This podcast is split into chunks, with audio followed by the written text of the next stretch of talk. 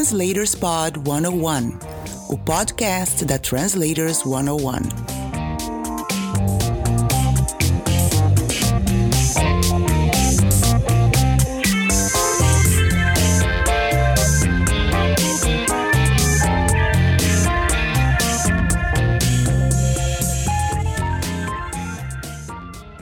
Olá, tudo bem com você? Este é o Translators Pod 101, o podcast da Translators 101 com entrevistas de profissionais das áreas de tradução e interpretação para que você tenha uma carreira muito mais tranquila. Fique de olho nas dicas. Bora lá? Convidada. Hoje eu converso com a tradutora e historiadora Anne Marie. Tudo bom, Anne Marie? Tudo bom, muito prazer, muito obrigada por ter me convidado. Ah, legal. Obrigado você pela receptividade. A gente depois vai acertar direitinho, né? Você tem uma palestra para fazer para a gente também. Pois é, uhum. é animada. Legal. Bom, conta para a gente. A historiadora veio primeiro. Hum, né? Sim. E como é que da historiadora surgiu a tradutora?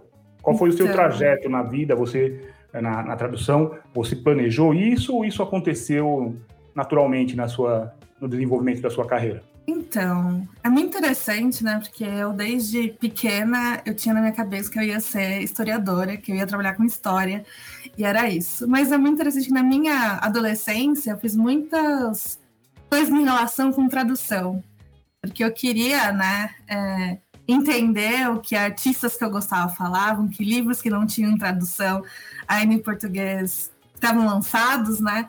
Então, desde que eu era bastante nova, eu fazia tradução para mim mesma e para fãs, né?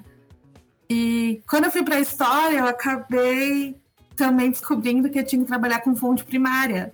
E muito do material que eu queria trabalhar em fonte primária era em inglês. Então eu tinha que fazer uhum. muita tradução ainda fazendo história, né? E com isso eu acabei juntando as duas. Até que eu tenho um mestrado em história, né? E o meu mestrado em história em literatura de viagem. Legal. E a literatura de viagem é um trabalho com uma viajante que é inglês, então eu leio o diário dela em inglês, os dois diários aqui na América do Sul, e faço a tradução, porque não tem uma tradução dos diários em, em português. E todo o material que fala de colonização, imperialismo, eu também tive que traduzir, porque não tem esse material acadêmico traduzido para português. Então, a tradução teve sempre presente no meu caminho na historiografia, né? E aí, quando começou essa pandemia, eu também descobri que eu tinha ansiedade, né? E eu não conseguia ficar em locais cheios de pessoas, até hoje também não consigo. Eu falei, não tem como dar aula, como eu vou dar aula não podendo fazer isso, né? Qual é outra coisa que eu sou capaz de fazer? E é tradução. Aí eu falei, mas eu tenho que saber fazer, né? Só saber um idioma, só porque eu fiz, né, de uma maneira acadêmica ou uhum. de fama tradução, tem que ir descobrindo, né? E aí eu comecei a pesquisar, porque, né, tradução, pesquisa, história e pesquisa caminham juntos. E aí Sim. que eu fui descobrindo, né, as semelhanças entre a minha formação com a tradução e buscando é, formas de adquirir conhecimento, né, para realmente entrar na carreira como tradutora, mas com uma base, né, que não seja só a experiência vivida como fã e como historiadora. Ah, legal. É, Nas, é, você conhece o professor John Milton, da USP? Não. Ele escreve bastante. É, ele é convidado, às vezes, para ir para alguma universidade, ah, como professor convidado, é claro. E aí ele normalmente lança um livro depois dessa, dessa experiência. Eu tenho um dele aqui que é tipo quando ele foi dar aula numa universidade no Japão. Hum. Acho, que, acho que é, seria mais ou menos assim essa literatura de viagem que você disse? Então, a literatura de viagem. É, então, a literatura de viagem, ela vai, ela entra lá em, que a gente fala nos 1800, e aí que a gente começa a ter dentro, por exemplo, é, a ciência. Dentro da ciência, a gente não teve pesquisa sobre os animais e a, a cartografia e etnografia e tudo isso foi sendo escrito por essas pessoas que viajavam. Então, eles uhum. produziam diários. Né? E esses diários se tornaram uma coisa extremamente popular na Europa. E, e aí começa também a introduzir até o turismo, né? E e também era uma forma de pessoas que não poderiam viajar, né? Que estão, a gente está pensando em termos de navegação, é, consumir o que, o que, que era esse, é, né, esse novo mundo, né? Que não é um novo mundo, mas a percepção dos europeus é um novo mundo. Então essa viajante, ela vai estar tá aqui até que é a Maria Graham, ela vai estar tá aqui na, no período da independência, né? E ela vai relatar a questão é, da, da corte, né?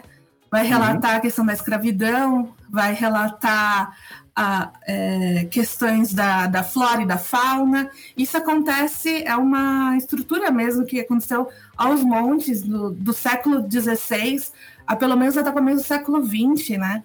E essa é a abordagem que vai ter. Então, existe hoje outras formas de literatura de viagem. A gente pode até pegar os youtubers, né, que vão para outros países e gravam tudo. Essa é uma forma, né, de expressão Sim. que é um olhar do outro, né, sobre o, o outro, né? Então, é meu olhar de estrangeira num país diferente do meu.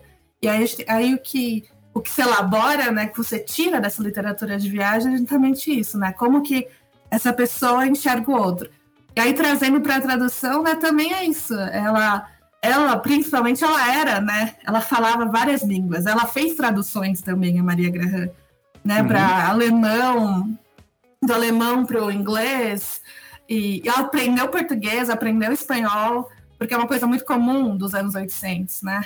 Então, é, esse movimento, ele é, é é muito interessante, né? Quando eu paro para analisar que eu, eu, passei pelo menos seis anos da minha vida estudando essa, essa mulher em literatura de viagem, imperialismo nos olhos de, de uma mulher imperialista, né? Uhum. E aí eu falei, meu, eu tô, né? Se eu parar pra pensar, eu sempre fiquei traduzindo um olhar também, né? Não só do inglês para português, mas também de língua, né? Que é, a língua, na né, tradução, você tem que saber a questão cultural, né? Não adianta só traduzir palavras, né? Eu tenho que claro, traduzir claro. a questão cultural, social, tudo isso que está envolvido. E a história também, né? As duas coisas caminham mais juntas do que eu esperava que caminhassem. É, legal. E aí, então, você, eh, mas você traduziu o material dela ou você então, só, só estudou na, na parte de história mesmo? eu trabalhei dois, com dois diários dela, né? A Maria uhum. Ela tem dois diários aqui na América do Sul, outros em, na Índia e tal, mas eu trabalhei só na América do Sul. E o, e o que ela passa no Brasil, a gente tem uma tradução em português. O que passa uhum. no Chile, que é onde ela vai, por aqui, ela não tem uma tradução em português, ela tem tradução em espanhol e inglês. Mas como historiadora, a gente tem que trabalhar, se a gente conhece a outra língua, né? É preferível que se trabalhe com a fonte primária. Então, eu tive que fazer uma tradução para mim colocar na minha tese, né? Para mim publicar a dissertação. Eu tive para ser acesso para todo mundo, né? Não é todo mundo que sabe inglês, né? Então, eu Sim. tive que traduzir para português eu mesma. E também a, toda a bibliografia, né? Uma grande parte da bibliografia que trata sobre a questão imperialista de mulheres, né? Se trata muito da questão imperialista vindo de homens, mas acaba deixando. É muito interessante, né? Como se mulher não pode ser ruim, né? Bom, digamos assim. Mas na verdade podem e exerceram também seu papel dentro das suas limitações de gênero, né? Mas também exerceram esse papel colonialista, né? Então esse material não tem em português também academicamente. Então eu tive que traduzir esse material. Eu até pensei, por exemplo, acho que vou traduzir. Comecei a traduzir um livro inteiro. Eu falei, meu Deus, eu não tenho essa habilidade, né? Não tenho essa habilidade, porque não tenho. Eu falei, ah, vou publicar alguns capítulos, né? Sim. Mas como alguns. Uh, quando você. No mundo acadêmico, infelizmente, né? Depois que o livro passa de ter uns três anos, muitas revistas acadêmicas não querem mais publicar. O que é um absurdo, porque algumas coisas elas não foram traduzidas, então as pessoas não têm contato, né? E só vai ter contato na área aqueles que dominam outra língua, né? Então é, um, é uma coisa que eu ficava muito chateada. Falei, ah, não, eu tenho que traduzir. Aí eu comecei a traduzir. Aí ele falou, ah, não tenho capacidade de fazer isso, né? Porque um inglês acadêmico, ele é um puxadinho, né? É um negócio de ficar. Ai. E eu traduzia tanto historiadores como filósofos. E é um negócio assim que precisa de muita pesquisa. Eu parava, não, o que, que está querendo dizer? Né? O que, que isso quer dizer? Eu não conheço o inglês mais e tinha que procurar o significado. Tem a questão de ser datado, né? É, Sim. É histórico, então não, às vezes você vai ter mais ainda na pesquisa. Sim, não, e também é bem, né, é técnico também, né? A uhum. historiografia, ela é técnica, né? Apesar das pessoas não acharem, né, existe uma linguagem, né, bem, bem precisa das humanidades, né? Então, Sim. você precisa entender os significados para você trazer para cá, para o Brasil, para nossa forma de, de entender, né? Algumas coisas têm a tradução, né? Outras as palavras ainda não foram traduzidas, então você tem que traduzir, inserir ou não, senão você fica tudo, né, esses termos em inglês, e aí uhum. não, o, o, termo em inglês não vai alcançar todo mundo, e aí fica essa, essa dinâmica que eu tive que aprender, eu aprendi assim na marra, não com muita certeza do que eu estava fazendo, agora tem um pouco mais, um pouquinho mais de certeza, mas quando eu comecei a traduzir esse material acadêmico, eu ficava, nossa, é muito difícil, né? muito difícil. Por mais que eu era da área, né? Sou da área, né? Não deixei de ser historiadora. Mas é um processo que era muito mais fácil fazer, né? Eu reparava, além das traduções, eu fazia legendagem em projetos de fãs, né? Então, uhum. quando eu comecei a fazer elas, eu falava, ah, legendar é muito difícil porque tinha cronometrar, mas é. tive uma liberdade muito maior de fazer uma legenda, né, no algo é, de um artista falando, que fazer uma legenda de um material institucional ou para né, os streamings da vida, que tem várias muito mais regras. Aí quando eu fui aprender, eu falei, nossa, tanta coisa, né? Então, algumas ferramentas eu sabia utilizar, mas não sabia utilizar de uma maneira profissional e eu tive que, né, ir pesquisando uhum. consumindo esse conhecimento para ir melhorando essas técnicas que eu tinha adquirido de forma de hobby, né, ou acadêmica, para uhum. me tornar e me tornando, né, uma tradutora. Legal. Então você fez é, aí é fansub mesmo, né? Sim, fansub. Fansub de, de grupo ou de grupo. Eu comecei, o primeiro grupo que eu comecei a traduzir foi Jonas Brothers, lá no começo dos anos 2000, né? Brothers. É, e depois eu também comecei a traduzir Harry Potter também. É, Harry Potter antes, né? No fim da saga, né? Os livros saíam, a tradução e o original saíam ao mesmo tempo. Mas teve um período que isso não acontecia, né? Uhum. Então, eu queria saber o que acontecia antes do livro em português chegar. E eu não tinha domínio do inglês, mas eu queria saber. Então, eu ia atrás né, do livro em inglês, tentava traduzir. então, são essa, esses movimentos, né? Que eu aprendi inglês, é muito interessante, eu aprendi inglês porque eu queria entender aqueles que eu consumia. né? Então já era um processo de tradução, querendo ou não, né? não era uma coisa, ah, eu vou aprender inglês porque é, vai servir para o meu futuro. Não tinha nada em relação a isso, tinha um desejo uhum. de proximidade com aquilo que eu gostava, né? E aí isso foi, né, consumindo meu tempo, mas também me dando habilidades. Sim, e aí você, é, você fez cursos de tradução, começou a se dedicar, como é que foi isso? Então, como eu estava bem no momento da pandemia, eu tive um, é, uma sorte no meio do azar, né? É. Que era a quantidade enorme de cursos e, e webinários e coisas acontecendo online e muitos de graça. Uhum. Então, uhum. eu tive a oportunidade de escutar um monte de gente falando de graça de, de vários diversos assuntos, né? E aí, com isso, eu fui descobrindo nomes, né, de pessoas de, dos ramos da tradução. E comecei a seguir essas pessoas e procurar o que, aonde elas estavam falando, o que, que elas estavam falando, se elas já tinham produzido algum texto ou fei, feito alguma palestra. E um dos primeiros é, cursos que eu fiz, na verdade, foi uma palestra, né? Foi da Damiana Rosa, que era. Ela é incrível. Eu acho que é ela que me deu a coragem de falar: não, eu vou realmente né, abraçar a tradução eu fiz ah, é. Com... E faz todo sentido, né? Porque a Damiana, você sabe do livro dela, claro. Sim, é, é, a história da tradução. Um dos primeiros que eu comecei. É uhum. um dos que eu. Primeiro que eu li, né? E era. Eu quero ser tradução, eu quero ser tradutora e agora, acho que era o nome. E uhum. aí ela dava um, né, uma visão geral. Eu falei, nossa, né? Realmente. E, e aquilo, né? De, por ser pesquisadora, eu fui em vários tipos, de, fui fundo, né? Eu começo de um lugar e aí eu vou indo e vou descobrindo, e aí, graças a muito estudo, eu sei diferenciar, né? Aqueles, tradução por uma semana, seja um tradutor, ah. né? E aí eu sabia separar essas coisas, né? Uhum. E, e descobrindo realmente materiais que pudessem um dos blogs que me ajudou, né, é o tradutor iniciante, né, da Laila. Laila que é, é incrível, né, a quantidade de informação que, que ela dá. Sim, sim. Também é, eu nunca, faz muitos anos que eu não usava o Facebook, eu descobri que tinha um Facebook de traduções, entrei, aí eu descobri que tinha um grupo chamado, que é do TIMP, né, Tradutores Iniciantes com Medo de Perguntar uhum. que é administrado pela Isabela Vidigal e a Simone. Uhum. Esqueci o sobrenome dela.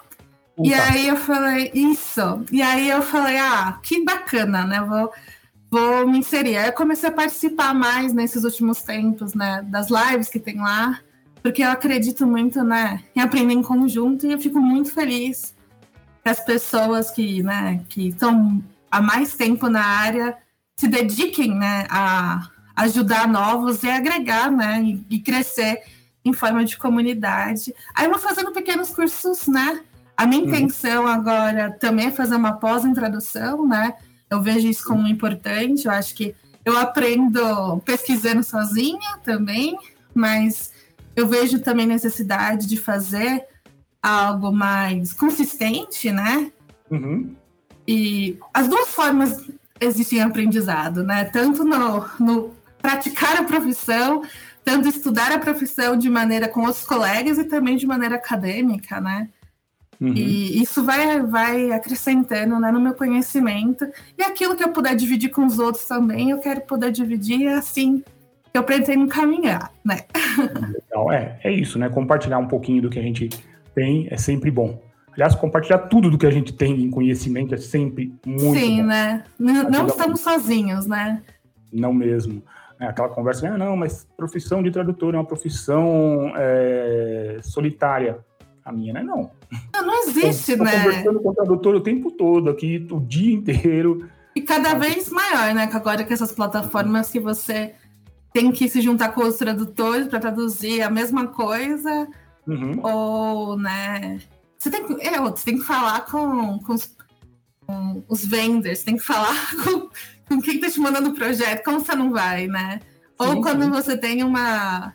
tá fazendo um projeto e tem outros protetores fazendo projetos, então você tem que conciliar termos, né? Uhum. E se cada um traduz o termo que quer, como é que fica? Não dá, tem que ter uma é. consistência é. no texto, né? Então, essa coisa de. É importante. Não existe uma profissão que seja solitária, né? Não existe um, uma categoria que o trabalho dela é solitário, ela não precisa de outros membros da sua categoria para poder, né, avançar e produzir, né? Então acho importante essa comunidade mesmo, né? Sim, sim, sem dúvida alguma, isso é muito importante. Eu sou bastante suspeito para falar nisso, né? Porque eu sou, eu sou ex-presidente da Associação Brasileira. Para mim, a gente tem que se associar sempre, tem que estar sempre junto, para ter força e para aprender, para crescer e para compartilhar né? passar o que a nossa nossos conhecimentos para frente. E aí é, aprende não... um pouquinho absorvendo também o conhecimento é, das outras pessoas. Não tem como. Ninguém vai se importar essa, mais com essa categoria além de você mesmo, além da sua categoria, né? Então é uhum. é preciso que exista uma, uma união, uma forma, né? De, seja uhum. associação, seja sindicato, seja comunidades, né? Livres, essas formas, né? Facebook, LinkedIn, Cross, não sei, WhatsApp, que as pessoas se arranjarem, né? Barcamp, o que for que elas uhum. verem como forma de, de se agregar, né? Para poder uhum. ter um movimento e valorizar e conhecer, né? Exatamente. E, Annie, o que você mais traduz hoje? Claro, você veio da, da história, da historiografia, mas hoje é, você traduz mais na área literária, na área técnica? Quais são os, os campos de atuação? Os primeiros trabalhos que eu tive foram trabalhos tanto de tradução uh, acadêmica, né? E também literatura. Mas eu não tinha essa ainda não tenho essa vontade de trabalhar com literatura. Eu gosto, mas não tinha, né? E aí o que eu mais tenho vontade, estou me dedicando a aprender mais, é a tradução do audiovisual, né? Uhum. E hoje eu trabalho mais com o que me aparece, porque como eu estou iniciando, né? Eu uhum. vou experimentando e nada é um bloqueio, né? Eu vejo uma, uma quantidade crescente de questão de gamers, eu faço. Até comecei um de gamers fazer e eu falei, ah, eu não tenho, eu não tenho né, essa habilidade ainda. Eu acho. Uhum. É, mas é um, é um mundo novo, né? Então, como eu estou num mundo novo, tudo para mim eu experimento, né? Então, tradução técnica também já fiz. Mas eu vejo que eu tenho muita vontade de trabalhar mais com audiovisual, exatamente porque eu acho que a gente vive num mundo bastante audiovisual. Então, Sim. tanto que eu também fiz curso de audiodescrição, que eu acho extremamente importante, né? Que é uma forma também de tradução. Importante frisar que é uma forma de tradução, né? Sim. E também, né, investir nesse, nessa questão de comunicação com audiovisual, não só entretenimento, não é. Eu não tenho, ah, eu quero traduzir uma série da Netflix, esse não é meu objetivo. Pode ser também, não, não, não sou contra, mas em questão institucional, né? Existe todo um, um campo, uma abertura para isso. A questão, redes sociais estão cada vez mais precisando, né? De, de, de traduções boas, né? Que a gente tem as traduções automáticas, elas ajudam, né? Mas elas não são perfeitas. E no YouTube eu assisto bastante coisa de várias línguas, né? Então algumas, eles têm traduções bastante automáticas. E você vê que, né, se pegar essa tradução automática da o tradutor, ele tem como ajustar melhor e fazer coisa, esse é. conhecimento chegue. Então, tudo bem, passa o primeiro automático, mas depois passe para um humano que consiga né, ajustar esse é, conhecimento é melhor. Né? Né? Então, a minha área que eu tenho vontade realmente de entrar é o audiovisual, mas por enquanto eu recebo mais trabalho técnico, né? Uhum. Então eu vou fazendo e vou aprendendo. Meu caminho vai que no meio do caminho falar, ah, não, vou lá, traduzir para a área médica, não sei, acho uma doideira, porque eu não tenho essa. essa eu, falo, eu falo muita responsabilidade, mas eu falo, não sei, né? No futuro, no futuro tá aí, não vou ficar criando né, bloqueios. Principalmente que eu tô bem nova na área, né? Tem um ano e pouquinho só que eu tô fazendo Sim. tradução de forma profissional, né? É, então, e se você está no começo, se você já não tem uma área definida, experimenta várias áreas mesmo. Você tem, é, você só tem que tomar cuidado com tempo para poder pesquisar mais. Sim, né? sim. É, com as fontes que você vai usar. Né? É. Essa fonte aqui é confiável? É. Como é que eu sei que ela é confiável? Porque nessa área ela é uma referência. E aí pronto, Sim. você vai desenvolvendo ali até você achar a área que você tem mais afinidade ou mais facilidade também. E aí você se, se aprofunda naquilo, né? Acho que é, é o caminho que a maioria das pessoas faz, a não ser que ela já venha, como é o meu caso, já venha de uma outra profissão é, técnica que é usada. Por exemplo, eu venho da eletrônica. Uhum. Então, para eu traduzir manuais técnicos de eletrônica, é muito natural. É, é uma coisa comum para você, né? Exato. Então, é, eu tive essa facilidade, claro, experimentei várias outras áreas ainda também, mas fiquei mais na área técnica mesmo. Literatura eu não faço. Não vou para. É, é, um, é um desafio. Eu lembro de. Tinha uma parte para traduzir um, um cara falando de maneira bêbada. Eu falei, gente, será que eu traduzo da mesma forma que está aqui? Ou eu só deixo entender que ele está bêbado? Ou, né, como, como que eu faço isso? E para mim era uma coisa extremamente nova, porque eu nunca tinha me deparado com aquilo. Como uhum. eu falei, a maioria da tradução que eu fiz era traduções é, de história, de filosofia, sociologia, né? Uma coisa. É um texto diferente. É um texto diferente. É um texto eu tava. Como é, é um desafio, né? Uhum. É um desafio, mas eu acho extremamente interessante porque te dá uma liberdade maior na tradução. Na tradução técnica, ela é mais não vou falar quadrada, né, mas específica. e é a, é. É, e a, a literatura te dá mais espaço, né? A, própria, a legendagem, né, que é algo que eu também trabalho com, ela também tem que ser criativa porque ela tem que caber nos caracteres, né?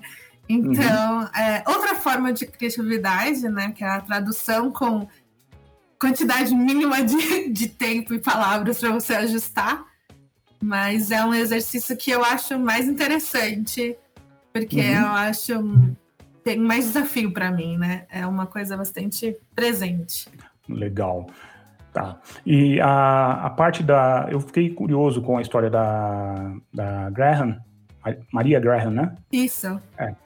E o, na, na literatura dela, nos diários dela, você encontrava, você encontra alguma coisa que, que faz atenção? Por exemplo, ela, por ser no século XIX isso, né? Literatura isso. do século XIX. É, século XIX. O texto dela é do século é de 1822, que ela veio para cá, bem na época uhum. da, da independência. Da família real aqui. Isso, ela foi parte da corte da família real, na verdade, também. Ah. Foi amiga da Maria Leopoldina. Hum, legal. E tem algum aspecto assim que você chama atenção na eu obra dela? O que, o que traz, né, e o que eu tentei tirar na minha dissertação era realmente, né, uma visão, que é essa que eu falo na visão do outro, dentro da perspectiva inglesa do que era o Brasil naquele momento, né? E também o interesse inglês no Brasil naquele momento, que é uma nação, né? Era um, um nascimento de uma nação que tinha bastante potencial para fazer parte de comércio, então você vê essa relação ali e o interesse pela, oh, pela questão social de superioridade, né? Ah, eu sou britânica, então a, a própria corte que está aqui, nessa essa elite que está aqui, ela é abaixo de mim, sendo que ela mesma não pertencia a uma elite inglesa, né? Por mais uhum. que fosse, fosse filha de um marinheiro, né? De um capitão, aliás, uhum. da marinha. Então, essas, essas questões, assim, quando ela olhava para cá, por exemplo, você está num momento na Inglaterra que estão querendo acabar com a escravidão, né? Ou, ou né, transformar a escravidão como uma coisa ruim. Ah, é ruim ser. É muito interessante falar isso, né? É ruim ser escravocata, né? Então ela vem para cá, é um país cheio de escravidão. Ah, que absurdo fazendo isso. Quando um dos principais investidores da, de, da navegação e, e escravismo são, foram os britânicos, né? Então é uhum. é muito interessante essa essa dinâmica que ela vai ela vai trazendo e também questão do, da população indígenas que ela vai entrando em contato, né? É uma admiração com a com essa com essas pessoas, né? Com os indígenas que, elas, que ela encontra principalmente na região do Chile, mas também um medo do diferente, né? Um medo uhum. daquele que ela não conhece. Mas existe essa questão, né? Da tradução que ela traz mesmo, que toda que ela vai refletir, ela vai trazer trechos de, outro, de outros de autores do, do momento, né? Ela uhum. vai trazer para o texto dela ah, essa reflexão aqui. Ou ela vai fazer cópias inteiras de documentos. Quando fez um ano da celebração de independência do Brasil, ela trouxe toda a escrita que o Dom Pedro falou no, no texto dela, documento inteiro, para é, exatamente para quando chegasse, né? O livro dela foi, o diário dela, né? Foi publicado em vida. Por que, que isso é importante falar, né? O diário foi publicado em vida. Muitos diários de literatura de viagem produzidos por mulheres naquele período, eles não eram publicados, né? Foram publicados depois, quando elas morreram. Então, delas não, ela tinha um acordo já editorial para publicar esses diários, né? Uhum. Então, você vê uma intenção, então você entende que aquele diário foi produzido de uma maneira para ser lido, né? Com, então, nem tudo que está ali quer dizer que é totalmente verídico, né? O que aconteceu Sim. naquele diário. E a intenção, às vezes, é chamar atenção para alguns pontos e não, e não de outros, né? Então, uhum. essa, essa dinâmica que vai, que vai aparecendo, você vai entendendo uma parte da questão editorial do período, né? Do porquê que esse livro, essa, esse livro foi produzido, esse diário foi produzido. Então, era uma coisa comum no período de fazer essas literaturas, né, esses diários de viagem, para que essas pessoas que morassem na Europa tivessem esse contato com o novo, com o exótico, né? Que é entendido como novo e como exótico. Exatamente, né? Uma o que, que, tem do outro lado do mundo? Ah, é exótico, né? Então, você tem literatura de viagem não só na América Latina, você tem literatura de viagem na América do Norte, na África, né? Na uhum. Ásia. O Marco Polo, né, que a gente conhece, fez diários de viagem, né? É um dos primeiros que a gente tem contato, que é da viagem dele na Ásia, fazem parte da literatura de viagem, né? Então, o próprio Marco Polo, se você vai pegando, parte do que o Marco Polo viu é verdade, parte do que o Marco Polo viu não é. É uma invenção. A própria ideia do canibalismo aqui no Brasil, né, dos povos indígenas, que a gente tem algumas imagens, se você procurar canibalismo no Brasil, você vai ver algumas é, gravuras, né? Uma das uhum. gravuras são repetições. Então, um autor de um diário falou isso, aí o outro autor viu e falou: Ah, vou colocar aqui também para chamar a atenção para vender na Europa livro, né? Sim. Então é preciso quando você pega esse material, você ter essa essa noção dessa dinâmica, né? E é uma questão de venda de livro, de entretenimento, né? Uhum. Apesar que naquele período não era só informação científica, né? É também entretenimento. A gente vai entender agora como entretenimento, né? É importante pensar nisso. Mas hum. é uma forma de, de conhecimento de um lugar novo que ninguém tinha. E quem vai comprovar naquele período? Você ia até lá ver? Não, então você tinha que acreditar nas palavras que estavam nesses diários de viagem, né? Uhum. Então, e, e, e, vai trazer essa. É, é muito interessante que vai trazer essa dinâmica. Já existiam intérpretes, né? Muito interessante. Ela mesma vai fazer reuniões, quando ela chega no Brasil, ela não tinha domínio do português, né? Hum. Então, quando ela chega no Brasil, ela vai ter um encontro com uma, uma região no Nordeste, se, se eu não estou me enganada, na Baixo da Bahia. Ela vai encontrar com governantes e vai ter alguém que vai estar tá ajudando a traduzir, né? E a gente tem também a língua mais falada, não era o inglês, era o francês, né? Aqui, junto uhum. com o uhum. português. Então, ela tem essa dinâmica como eu falei, ela foi amiga da Maria Leopoldina, a Leopoldina, né? A imperatriz, né? Uhum. Ela também sabia várias línguas, então ela encontrou uma pessoa que ela se considerava seu igual. A gente tem cartas trocadas entre as duas, né? Que também dá a entender que ela sabia da traição do Dom Pedro, né? O Dom Pedro teve várias mulheres, né? Então uhum. a Maria Graham era dividia com a Leopoldina esses conhecimentos, né? É muito interessante. Ela foi tutora, né? Maria Graham foi tutora de uma das filhas do, dos dois. Depois ela foi expulsa, né? Porque ela falava mal da corte portuguesa que vive no Brasil, que eles eram preguiçosos, blá, blá, blá, blá, né? Essa visão que pode ser verdade, bastante verdade, mas também tem uma questão de elitismo, né? Eu sou inglesa, eu sou mais civilizada, que esses portugueses, né? E as pessoas parecem não ter uma compreensão disso, mas na Europa também tem essa divisão, né? De melhor, melhor europeu e pior europeu, né? Os portugueses não estão na, na elite europeia, né? Eles estão abaixo.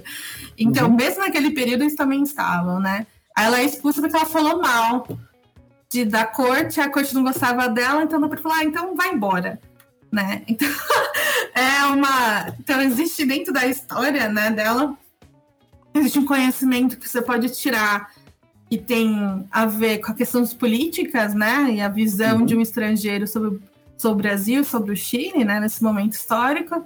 Mas você também pode tirar algumas informações mais sociais ou, digamos assim, mais fofoca, né? Em questão uhum. a acontecimentos históricos, porque são tudo é envolvido, né? Tanto que tem gente que fala, ah, não, as duas eram um casal. E ia ficar, ai meu Deus do céu, pode ser, né? Quem sou eu para falar que não são? Saber se não. Não sou, né? Que bom se for, que bom que não for, já que o cara traía tanto ela, né? Quem sou eu? Não, não há então, problema algum. Exatamente. E mesmo ela falando que ela ficou aqui quando o marido dela morreu, né? E aí não é também uma coisa comum, mulheres é, são tuteladas, né? Você tem que ter uma proteção de alguém, mas ela ficou aqui sem essa proteção, ela pediu a proteção de Dom Pedro, né? E ela acabou ficando através disso. Uma coragem grande, né? De fazer uhum. esse movimento em 1800, né? De ficar num país como estrangeira. né, sem uma tutela de um marido. Então são esse, né, quando a gente analisa essas mulheres, né, é, que têm influência imperialista no seu olhar, né, uhum. você também tem que entender que elas também têm alguns parâmetros de limitações, né, espaços que elas são limitadas de frequentar. Ela mesmo queria frequentar o parlamento, mas não deixava ela entrar no parlamento. E ela falou assim, mas não tem lei que não me deixe entrar no parlamento. É porque era uma mulher e falaram que ela não podia entrar. Mas não tinha uma lei. Mas só porque era mulher? Ela não podia entrar. Tem aí outros aspectos de atitudes ou ações dela feministas, buscas feministas dela? Alguma então, luta assim que ela encampou? É... Não, não, a gente não pode trazer ela para esse, esse campo uhum. de, de, feminismo, né? Não é uma coisa que passa, mas são uhum. indagações, né? São indagações. Sim. Se a gente vai falar uma questão mais feminista, a gente tem a Flora Tristã, né? Que ela, uhum. ela é, ela tem uma visão mais socialista, a Flora Tristã. E aí ela vai trazer a luta dos trabalhadores mesmo. E ela, ela produz literatura de viagem, né? Mas ela também vai. Ela tem parentes, né? O pai dela era da elite crioula, crioula no sentido espanhol, tá? Sim, sim. Que e ela vai lutar pelos direitos dos trabalhadores, vai falar sobre as questões de mulheres. Existem mulheres no mesmo período que a Graham que vão ter uma visão mais que a gente alguns colocam que são pré-feministas, né? Esse uhum. período.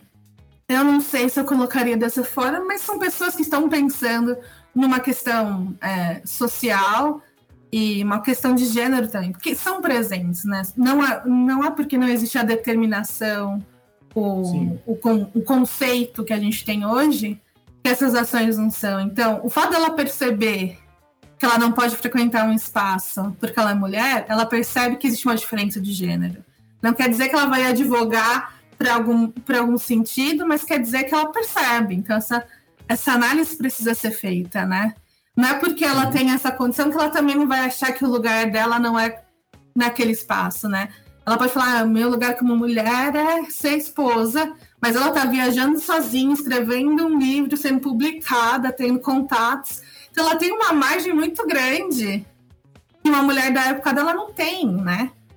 Sim. Então existem várias é, quebras nesse sentido, né? Mas existem mulheres no período que não. Ah, vou falar sobre essas, essas diferenças sociais que estão acontecendo, né? São início desses movimentos. Então você tem essa essa produção de mulheres nos anos oitocentistas, né, falando sobre essas questões com diferentes termos que a gente tem hoje, né? Legal, muito interessante. Tem, tem você disse que está publicado o, o, diário dela, né? A diário do, da, da Graham aqui no Brasil, sim, e o da Flora Tristã também, em português. Ambos estão em português. Mas também é, é material. Da Maria Graham, ele é livre, né? Então você encontra a versão. Ah, é? É, é, ah, é. em 1800 ela já está uh, liberado. É, domínio público, ainda bem. É fácil encontrar. A Biblioteca Brasiliense, se eu não me engano, tem a versão tanto em inglês quanto em português. Né? Ah, legal. Vou colocar nos comentários aqui para o pessoal que se interessar para conhecer. E aí, de repente, alguém vai conversar com você, vai mandar uma mensagem para você. Olha, vamos. Esse aspecto aqui. Aí são dois assuntos, né? Dois, dois temas. Você, como tradutora e como historiadora, vamos conversar sobre esse aspecto aqui. Não, é bacana. Muito legal.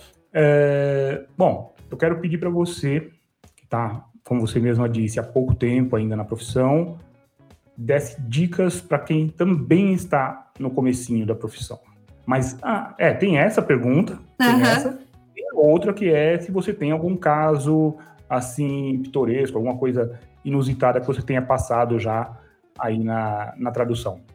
Eu acho que o que eu passo pitoresco é a questão do meu nome, né?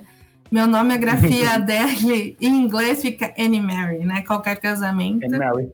E, e meu nome na grafia em português é Anne Marie, se lê assim, a fonética é essa, mas acabo que eu encontro algumas pessoas, né? Será que essa ela é real? Será que ela é de verdade? Será que isso não é de verdade? não é um apelido, não é uma mentira. Então, às vezes, eu tenho que comprovar que eu sou uma pessoa. Então, às vezes, eu falo, ah, você pode me ligar, eu posso fazer uma chamada com você, eu não estou mentindo a pessoa que eu sou. Então, isso é uma coisa que acontece com frequência, porque as pessoas acham que eu estou mentindo meu nome, é um nome fantasia. Né? Não é. e, e, eu acabo recebendo, às vezes, umas mensagens também aleatórias no Skype ou no próprio LinkedIn, né? De gente, uhum. ah, você faz é, tradução, mas faz tradução para quê? Mensagens realmente que você fica duvidando se é uma empresa séria, né? Porque meu nome é muito, não sei, as pessoas acham, não sei, diferente em qualquer lugar. É o nome é puxado para o francês, né? Do Annie Mary francês, né? No Annie Marie, uhum. em francês.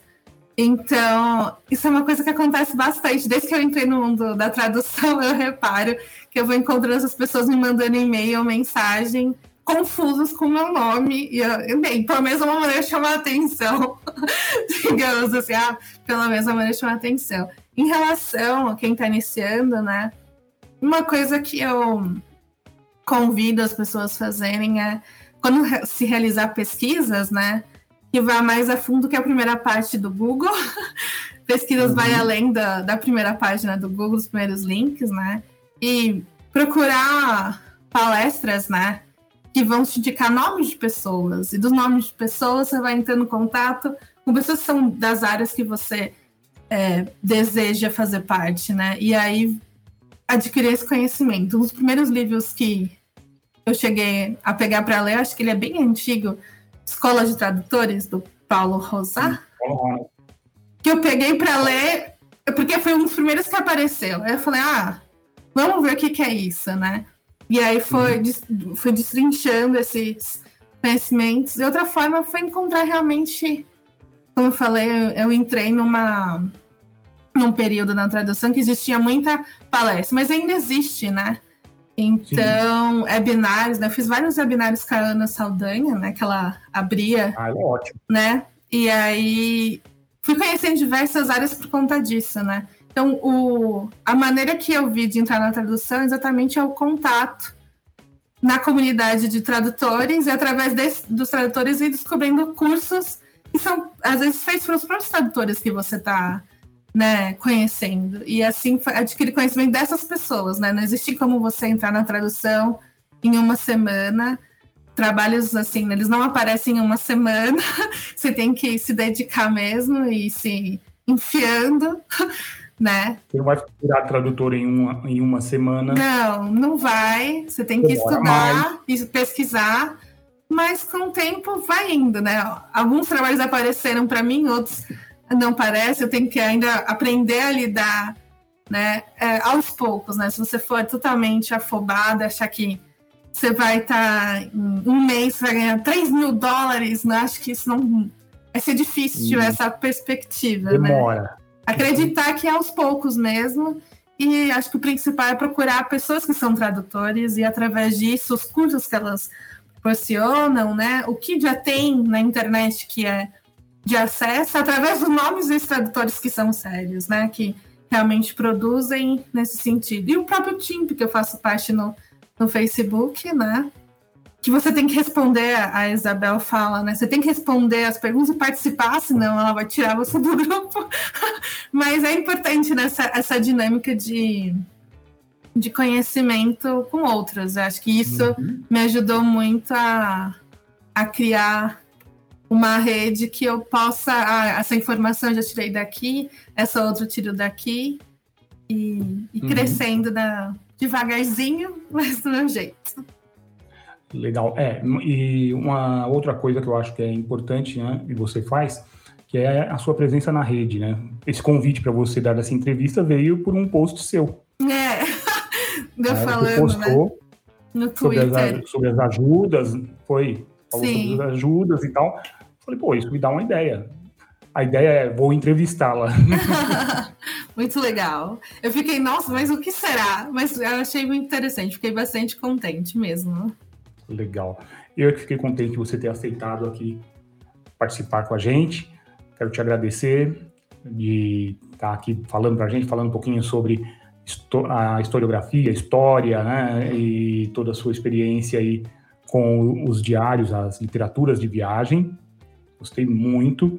Em breve nós vamos ter uma palestra sua, Tá. ah, no Translators. E aí a gente divulga para o pessoal direitinho. Então, brigadão. E a gente se fala em breve para marcar aí a sua palestra e divulgar para o pessoal. Opa, eu que agradeço. Obrigada. Tchau, tchau. Tchau. E como diria certo personagem, por enquanto é só, pessoal. Na semana que vem estaremos de volta com mais uma entrevista para vocês. Até lá! Esse programa só foi possível graças aos assinantes premium da Translators 101. Para ter acesso a todas as nossas palestras gravadas, todos os nossos eventos presencial ou online, tente se tornar um assinante visitando translators101.com.br. O custo é extremamente baixo, você terá acesso a conteúdo e certamente ajudará na sua formação como tradutor ou intérprete.